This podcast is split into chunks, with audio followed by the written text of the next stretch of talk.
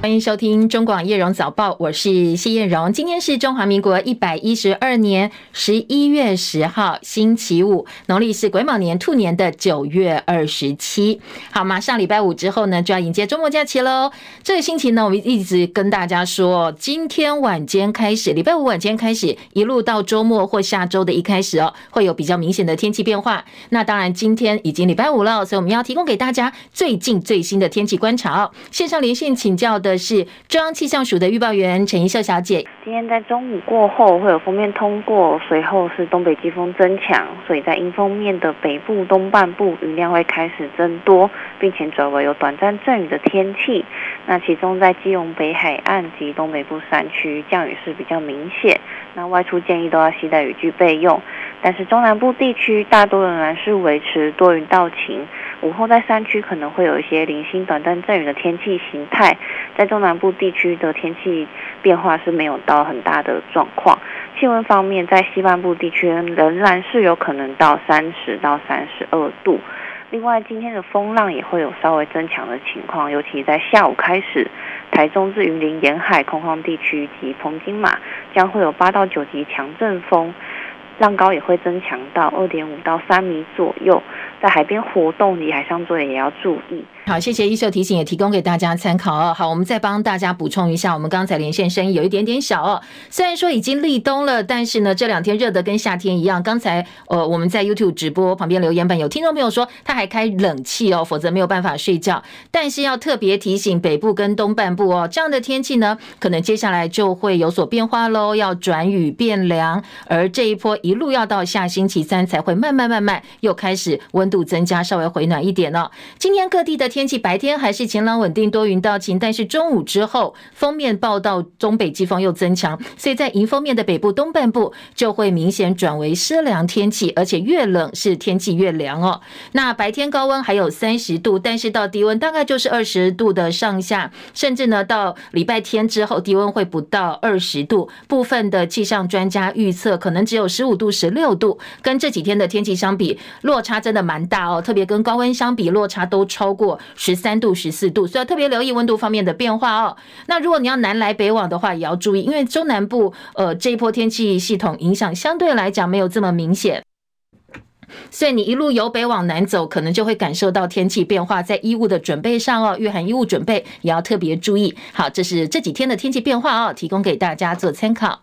那今天清晨最新的焦点呢，我们首先提供给大家是财经界关注了好几天了，来观察一下美国联准会有没有最新的一些立场说明。美国联准会主席鲍尔在台湾时间今天凌晨表示，如果情况适当，联准会毫不犹豫会进一步升息，未来也会继续谨慎的推进货币政策。他说，最主要要应对被几个月数据误导的风险，当然也要留意过度紧缩的风险。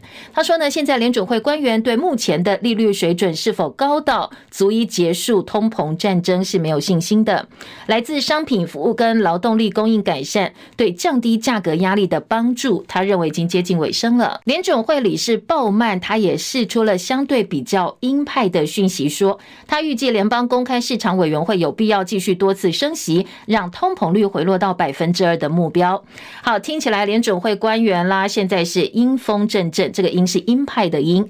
鲍尔发表谈话之后，美国两年期公债殖利率短线拉到五点八九个基点，刷新单日高点到百分之五点零一六。而十年期的殖利率呢，升到百分之四点六三四。美国股市主要指数的跌幅也加深。而美银的报告则说，预计美国政府债务在二零三三年会超过五十兆美金，相当一天增加五十二亿美元，或每小时增加二点一八亿美金。好，这个数字呢，比中国、日本、德国还有印度国内生产毛额 GDP 通通加起来的加总还要多。所以美债问题呢，也让人相当的担心。投资人继续消化迪士尼等新一批的美国企业财报，美债殖利率大幅上涨，让投资人感到不安。今天清晨，美国股市收盘前呢，本来早盘是狭幅震荡，但是在联准会主席鲍尔说了他的看法，掀起了相对比较鹰派的讯息之后，美国股市主要指数下黑，特斯拉大跌超过百分之五，道琼收跌超过两百二十点，标普跌超过百分之零点八，也告别了连涨八天升势。今天标普跟纳指中断两年以来最长的一个涨势哦。清晨美股收盘，道琼工业指数下跌两百二十点，三万三千八百九十一点；纳斯达克指数跌一百二十八点，一万三千五百二十一点。标普五百指数跌三十五点，四千三百四十七点；费城半导体跌二十点，三千四百五十二点；台积电 ADR 跌了百分之零点四一，来到九十一点六二美金。好，今天联准会主席鲍尔呢，在开记者会的时候啊，有一个小插曲，因为他谈话一度因为几名气候变迁抗议者闯进而中断，这跟上一次鲍尔开会的时候有点类似。当时他开讲不不久呢，有一群高呼停止替化石燃燃料融资的环保主义者也冲进会场，打断了他的开场白。那今天也有一点点小插曲哦，一度中断了会议。好，回到我们自己国内央行的政策哦，刚才提到了，今天联总会官员相继释出了比较鹰派的讯息。昨天央行总裁杨金龙在立法院备询的时候，也被立委林德福问到：我们台湾的升息循环是不是已经到尾声要结束了呢？来听听看哦，杨金龙的回答。那我请问总裁，针对国内的情况，你认为？台湾升息周期是不是已经结束了？啊、呃，这个呢，我们也还是有保留了哈。台湾呢，基本上呢，我们因为我们通膨率也慢慢在下降，所以呢，我是觉得呢，就是说。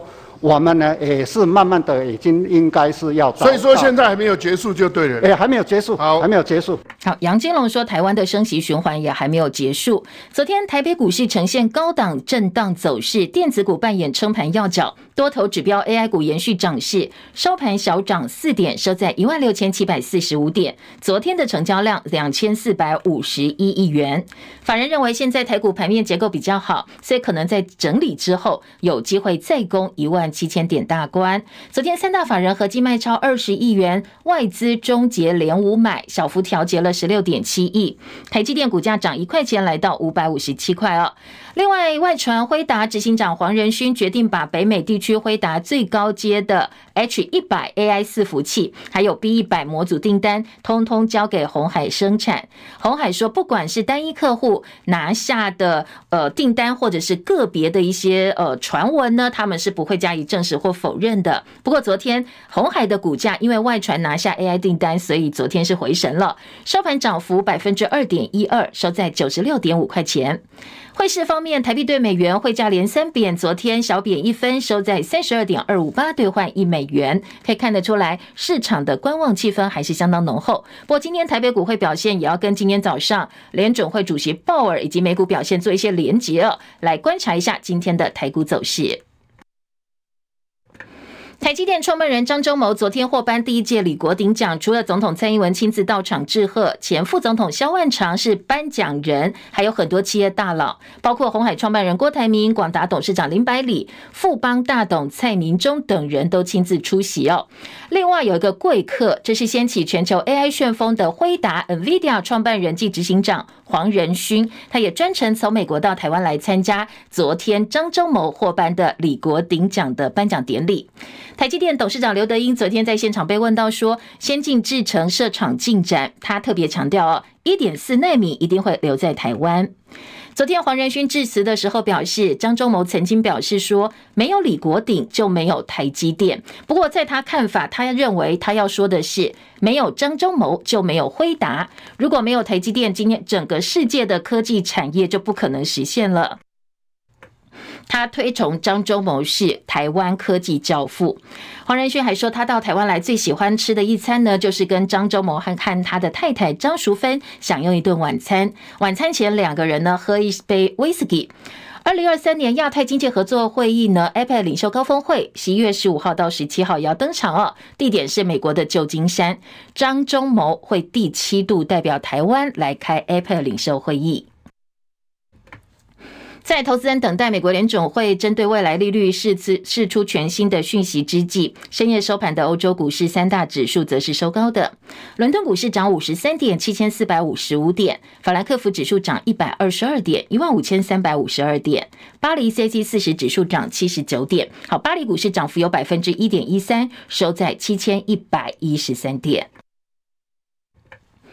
总统大选倒数之际，大陆的火箭飞越我们的上空。国防部证实，昨天晚间七点二十三分，侦获中共在四川西昌卫星发射中心执行长征运载火箭搭载卫星发射任务。好，这个火箭飞行高度是在大气层外，国军保持高度警戒，同时采取预应的作为。这也是中共近期执行长征运载火箭搭载卫星发射任务第二次被我方侦获了。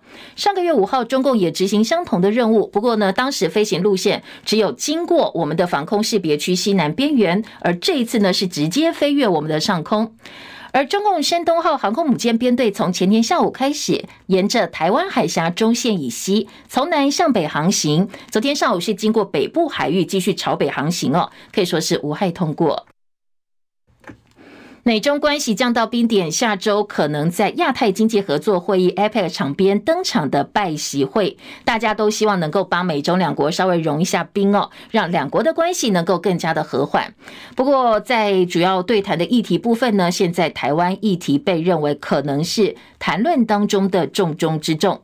美国新闻网站援引多位消息人士的话说，好，这是一篇独家报道，说美国总统拜登跟大陆国家主席习近平会上会议上宣宣布重启军事沟通管道，因为拜登希望能够稳住美陆关系，降低发生军事误解的可能性。而美中元首在见面前，美国众议院中国委员会呢也特别呼吁美国总统拜登，希望呢他要求习近平先达成部分的诉求，来展现改善美中关系的诚意，其中也包括了必须要停止所有在台海的军事行动。另外，日本媒体报道的角度呢，则说，日本首相岸田文雄也希望十六号能够在 APEC 场边跟习近平见面谈话，希望呢当面表达日方立场哦，希望能够解除日本的水产禁令。今天的路透报道焦点则锁定在美国财长耶伦跟中国国务院的副总理何立峰在亚太经济合作会议峰会登场之前呢，他们先在美国旧金山进行为期两天的双边会议。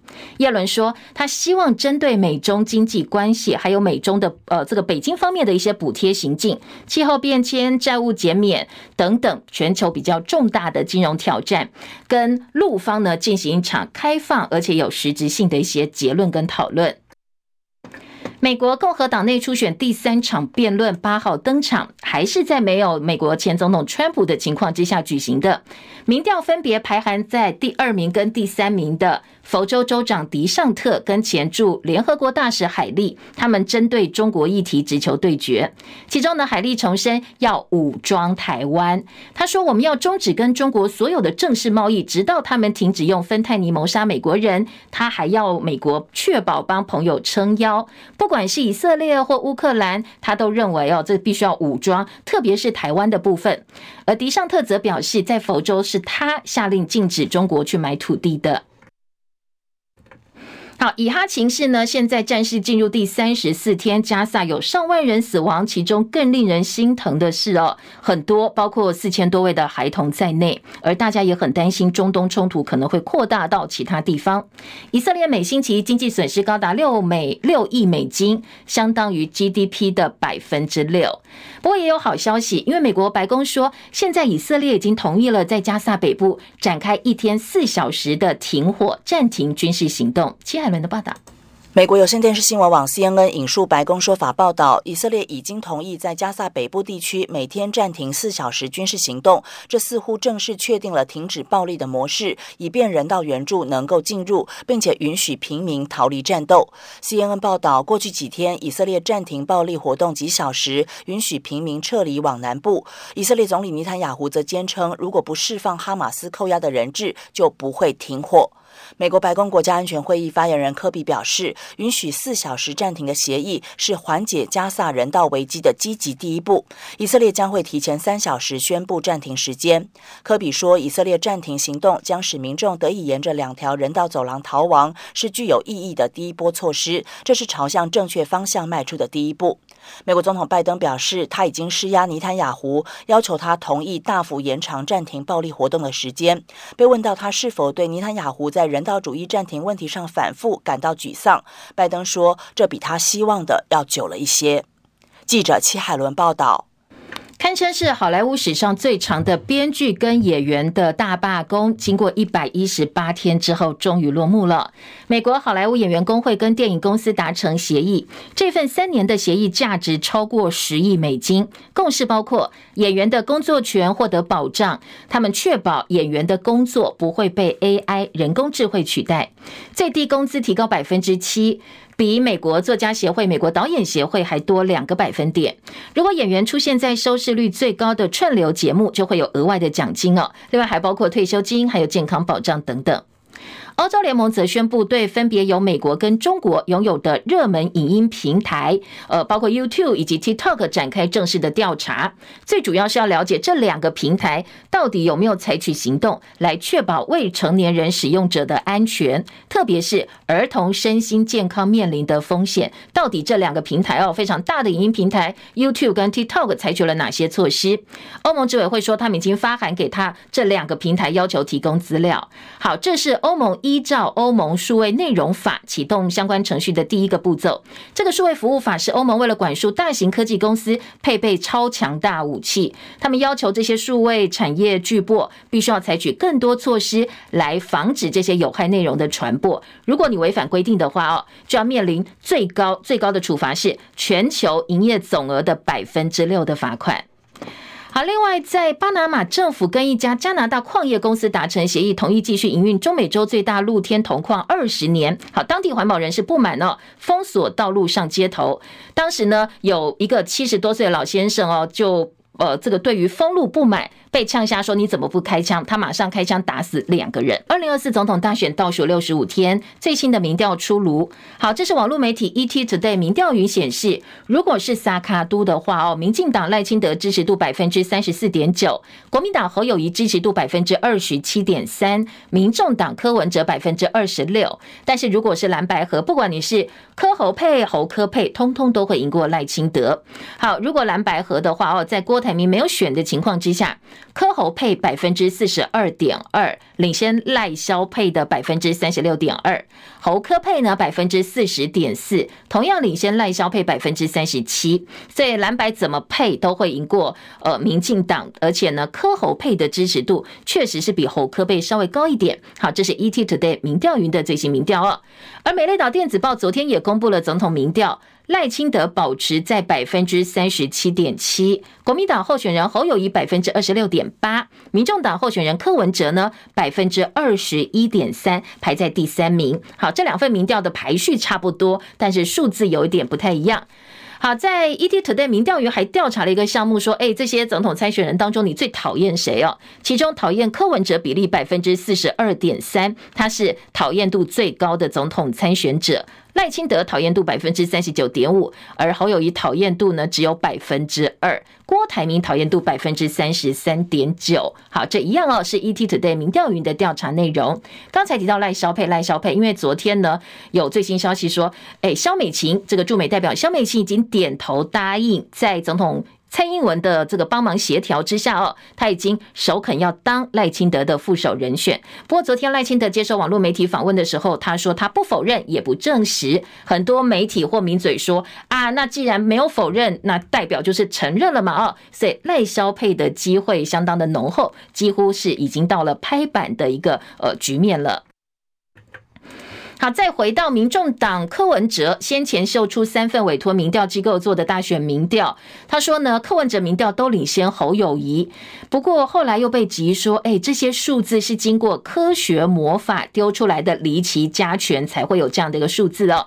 好，昨天侯友宜质疑民众党的民调误差偏颇太大了，民调专家学者都说嘛，其实加权以后那个误差的偏移更大了。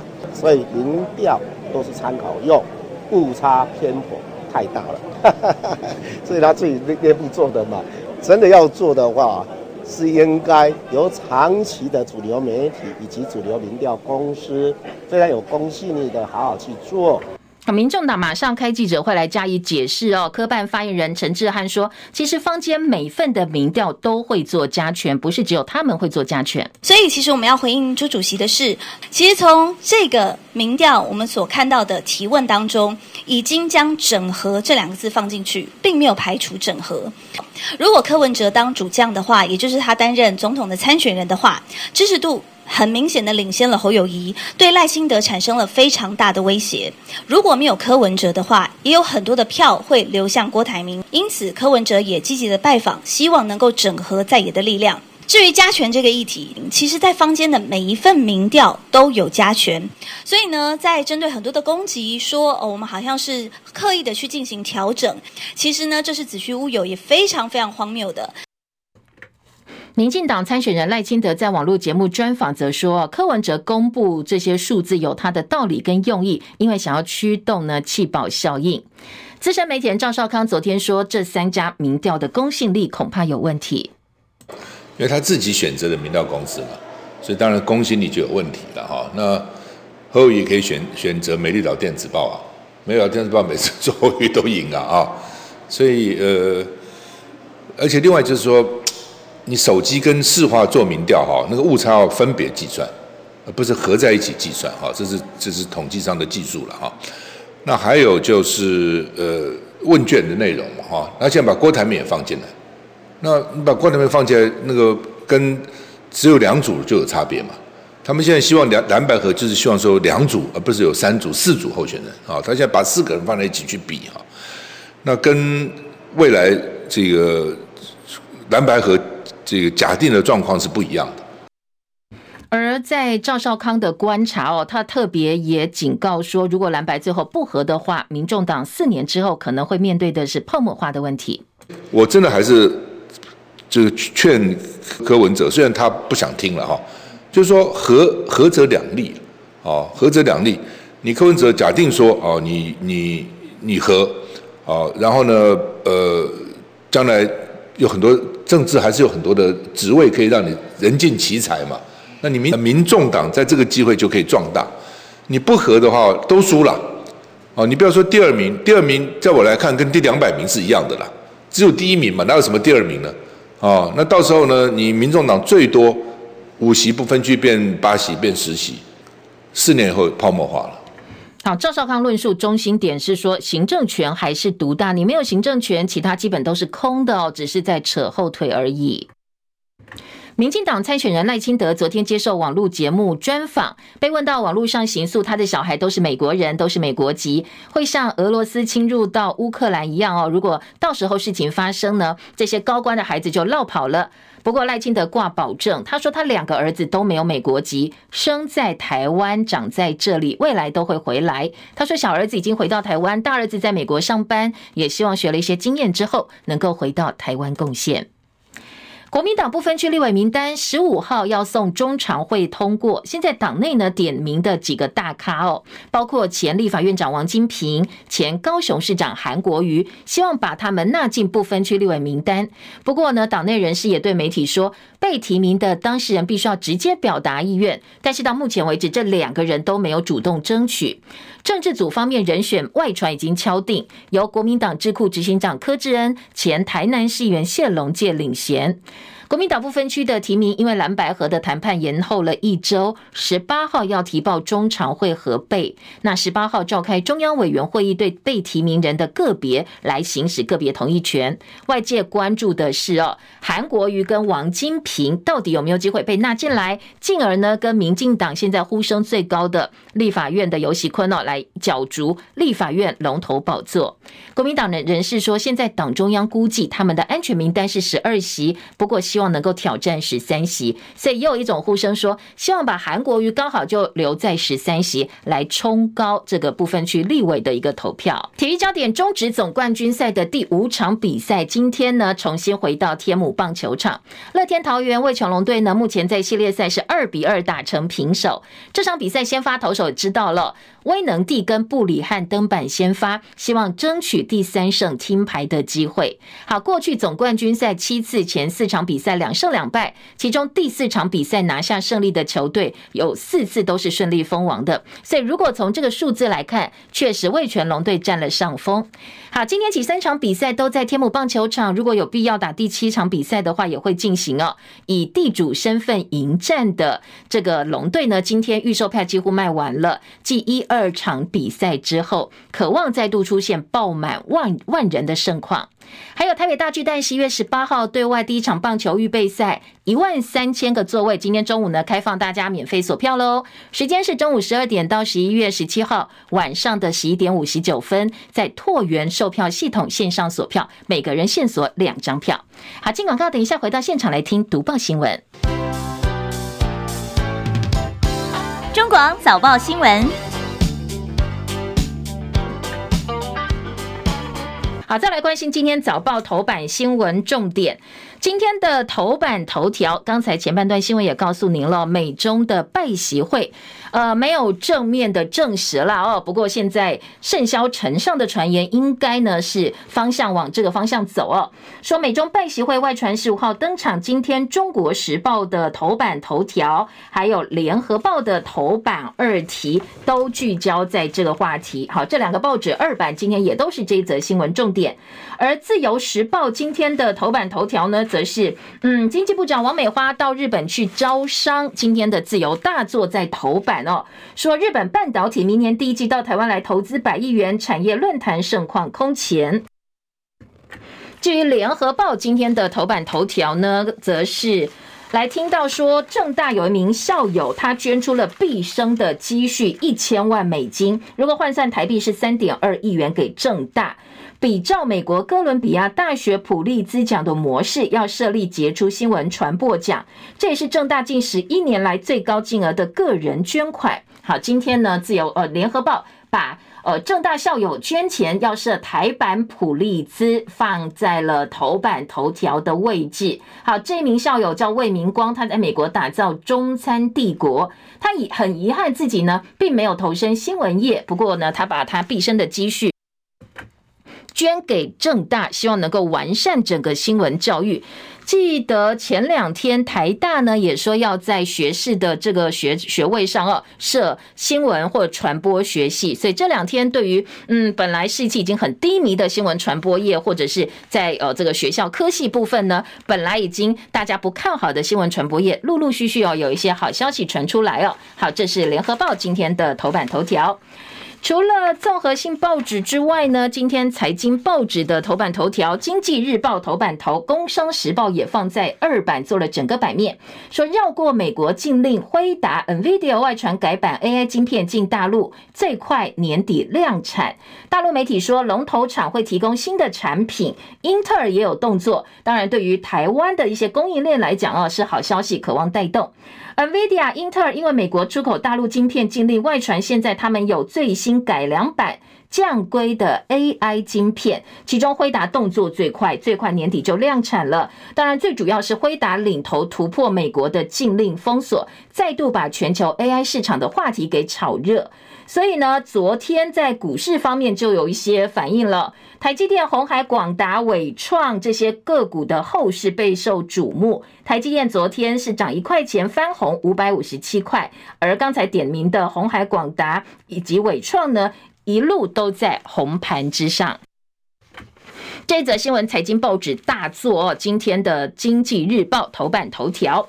美中禁令呢，以及呢，美国现在对中国大陆所谓的反中动作部分呢，今天在《自由时报》的头版中间版面，这则新闻其实也蛮类似的哦，说呢，呃，支持中汽设厂，美国有六名地方官员被罢免，国宣高科密州电池厂说被指影响到农村环境。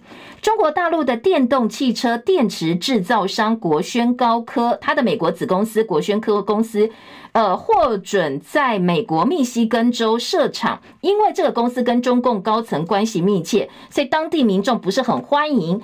而支持国宣设厂的格林镇五名官员在当地遭到民众罢免，大吉流市的市长也被罢免。今天自由时报就大标题做说啊，这些官员，美国官员因为支持呃中汽这个电池厂，所以遭到罢免。坐在头版的中间版面，相当醒目的一则新闻。另外，《工商时报》的头版头条则是告诉你，我们前十个月的总税收又写下新高了。之前因为呃这个超征嘛哦，还给大家发了一些红包。今天的《工商时报》说，前七月总税收三点零二兆，写下新高，差四百七十八亿，今年的预算就已经达标了。财政部说呢，全年超征上看三千七百亿元。另外，在股市部分，台股待望十月证交税收一百五十二亿，年增百分之三十四点八，已经连六红。前十个月的证交税收也提前达阵。好，今年总税收创新高，代表我们缴的税呢，或企业缴的税哦，也可能比平常多一点，比过去多一些。但是呢，今年《工商时报》把总税收的金额放在了头版头条来做报道。其他财经报纸的重点呢，我们赶快也大概稍微扫描一下哦。像《经济日报》呢，今天在头版中间版面，就是我们的央行总裁杨金龙说，台湾的升息循环还没有结束，通膨逐渐下滑，今年的全年 CPI 不会超过百分之二二点五。不过后续还要看数据说话。而在总税收的部分，经济也放在二版整个版面来做报道。伟创三率三升，第三季稳状上半年面板双虎业绩下探六个月来新低。工商时报说。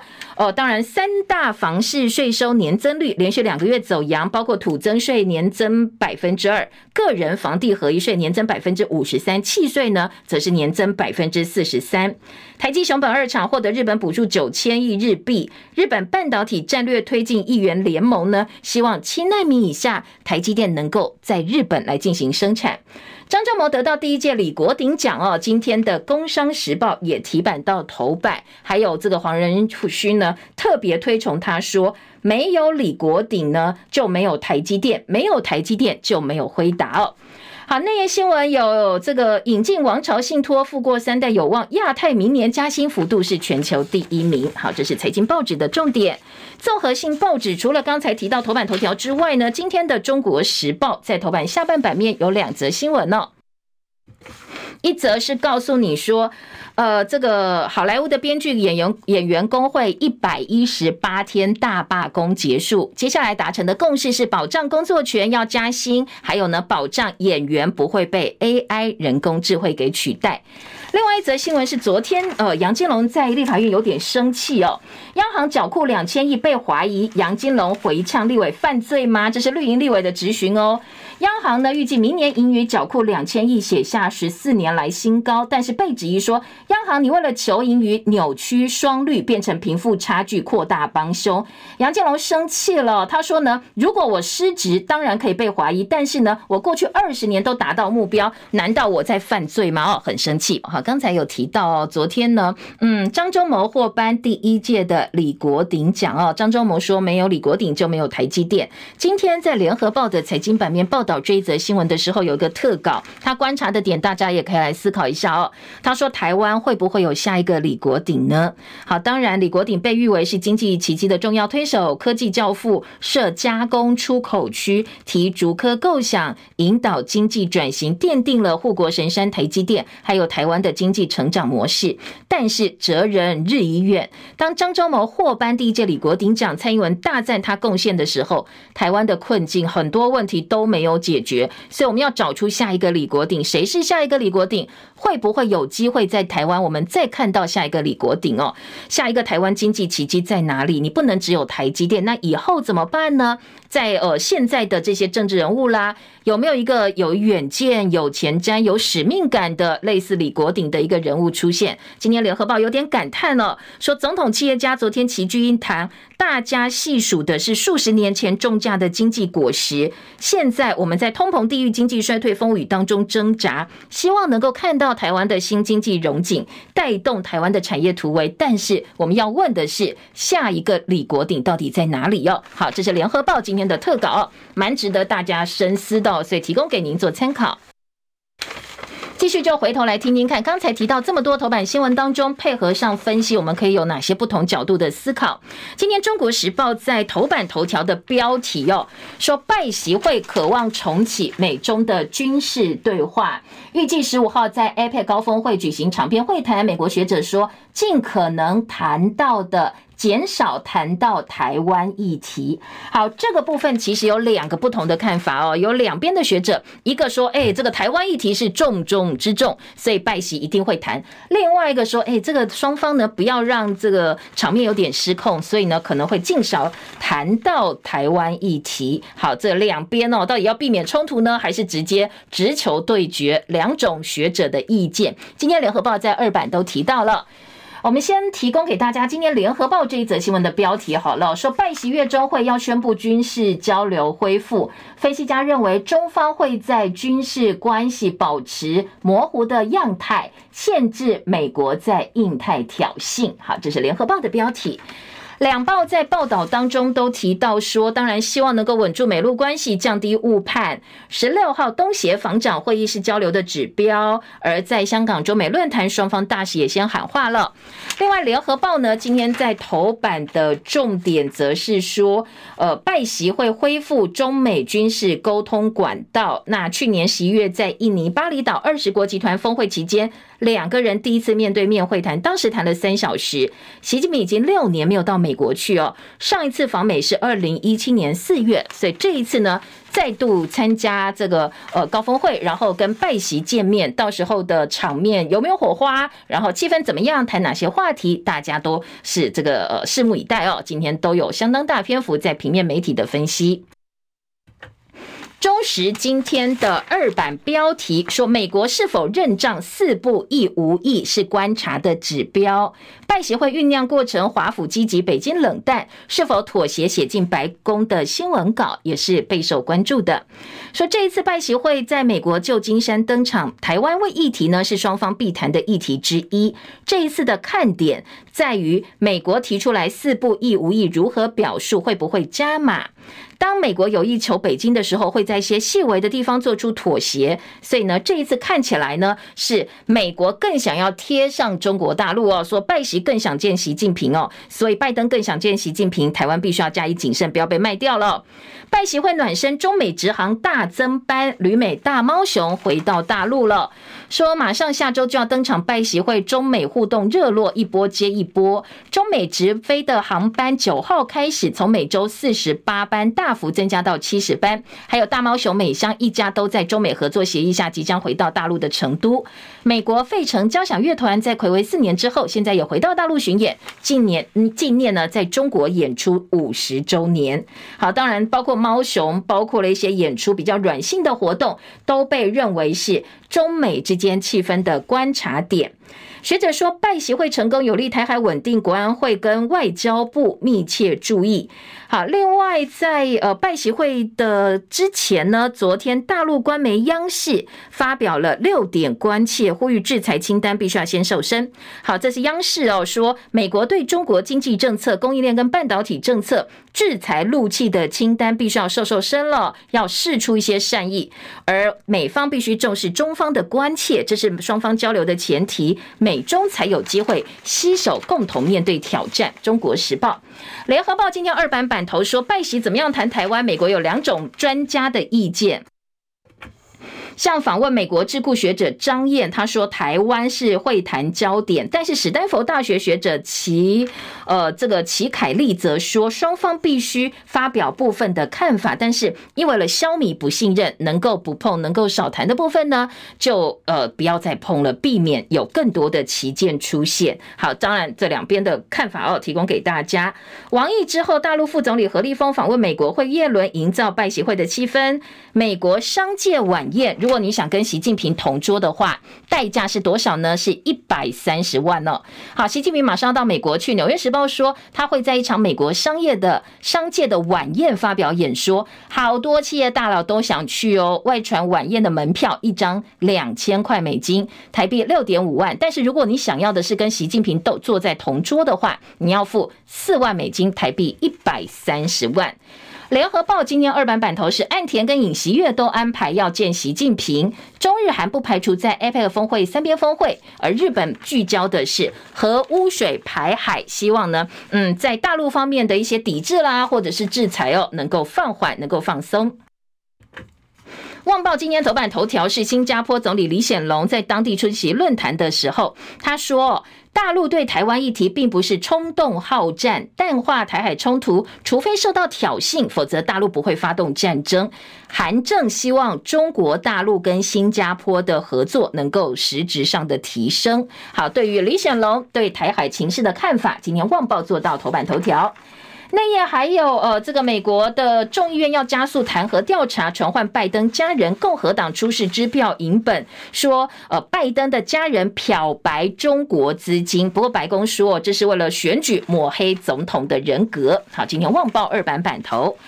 在国内的一些政治焦点，我们也赶快回来听听看哦。像选战议题呢，今年各报几乎都是一整个版到两个版面的报道。首先，民众民进党的赖萧配是不是已经抵定了？今年联合报用呃大标题三版大标以及特稿来做分析。像三版大标，联合报说赖萧配抵定吗？一个问号哦。赖清德他不承认也不否认，考量差不多完成了，跟美琴哈非常亲密的。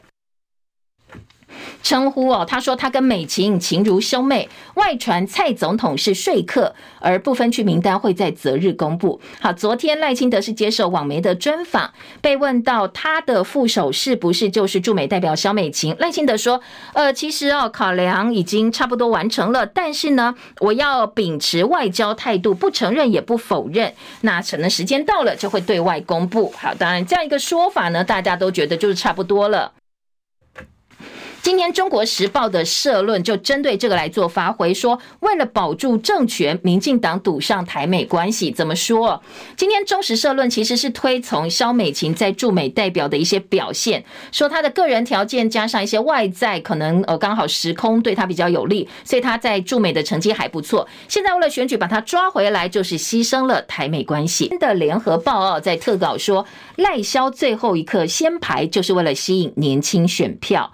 赖清德的副手确定是驻美代表萧美琴了，赖萧配大概十月上旬就明朗。未来肖美琴回台之后会自组团队，快速投入立委的辅选行列。民进党都希望能够提振呃年轻部分的选票，而肖美琴曾经例行性回台述职，也跟赖团队当时交换过意见。所以呢，赖清德呃这个肖美琴一开始呢。呃，他自己意愿也不是很高，党内也不是每个人都赞成。不过现在已经达成共识了，应该就是赖萧配。好，联合报另外说。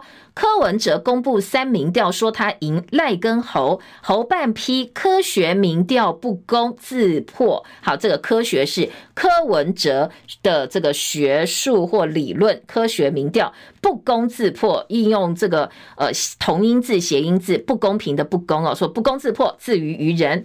柯办说这个指控都是子虚乌有，大家做民调都有加权，加权的方式呢也已经对外公布了。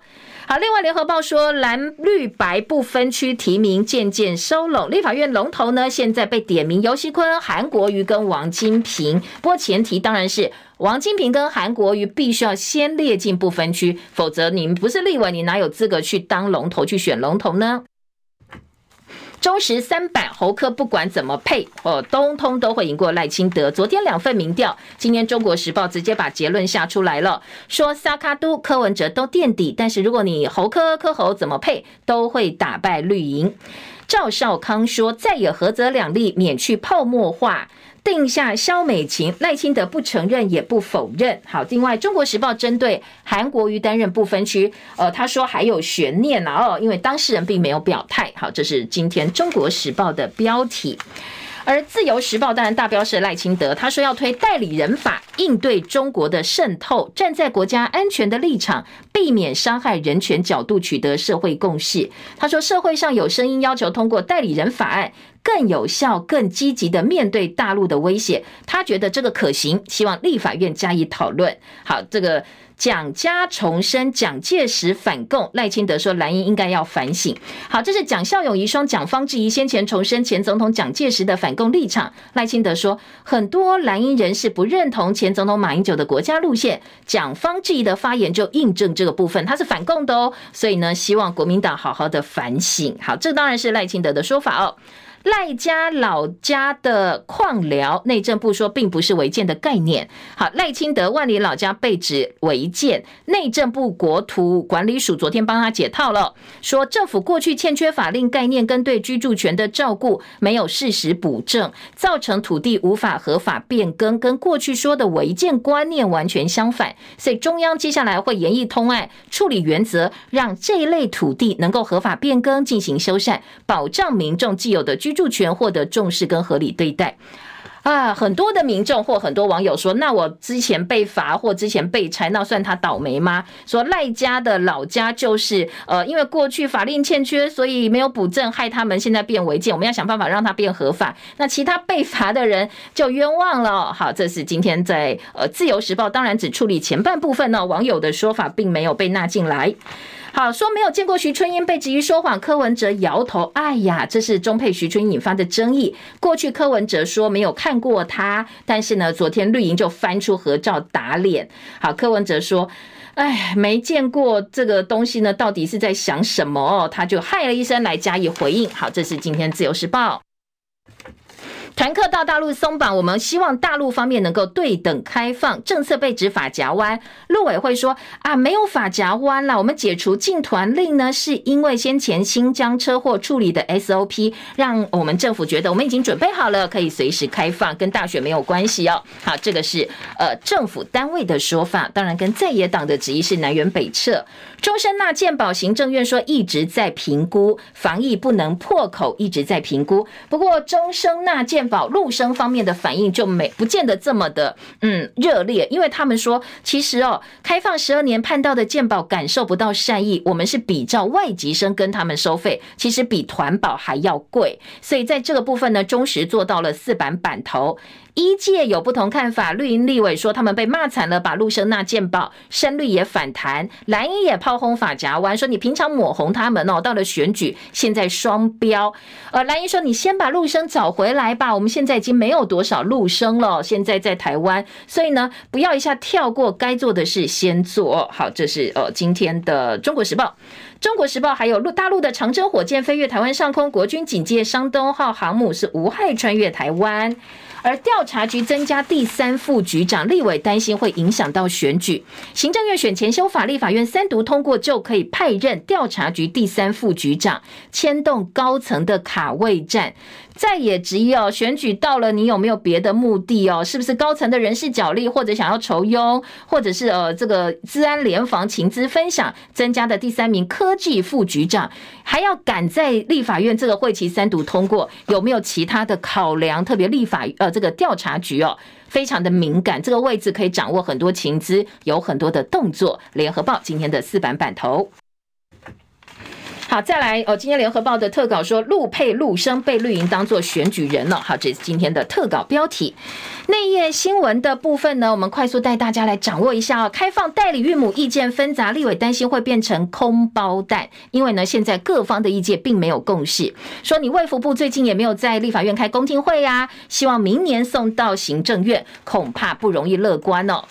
而在蛋荒的部分呢，我们农业部今年祭出专案进口鸡蛋，衍生争议，因为现在鸡蛋产能已经达到每天十二万箱，大概两千四百万颗，重新回到一年前高点。但是同时，我们农业部每呃每个月还是跟澳洲进口百万多颗的鸡蛋，所以很多鸡蛋进来之后放在呃这个呃仓库里，然后后来就丢掉去销毁，非常的浪费，大家就质疑它了。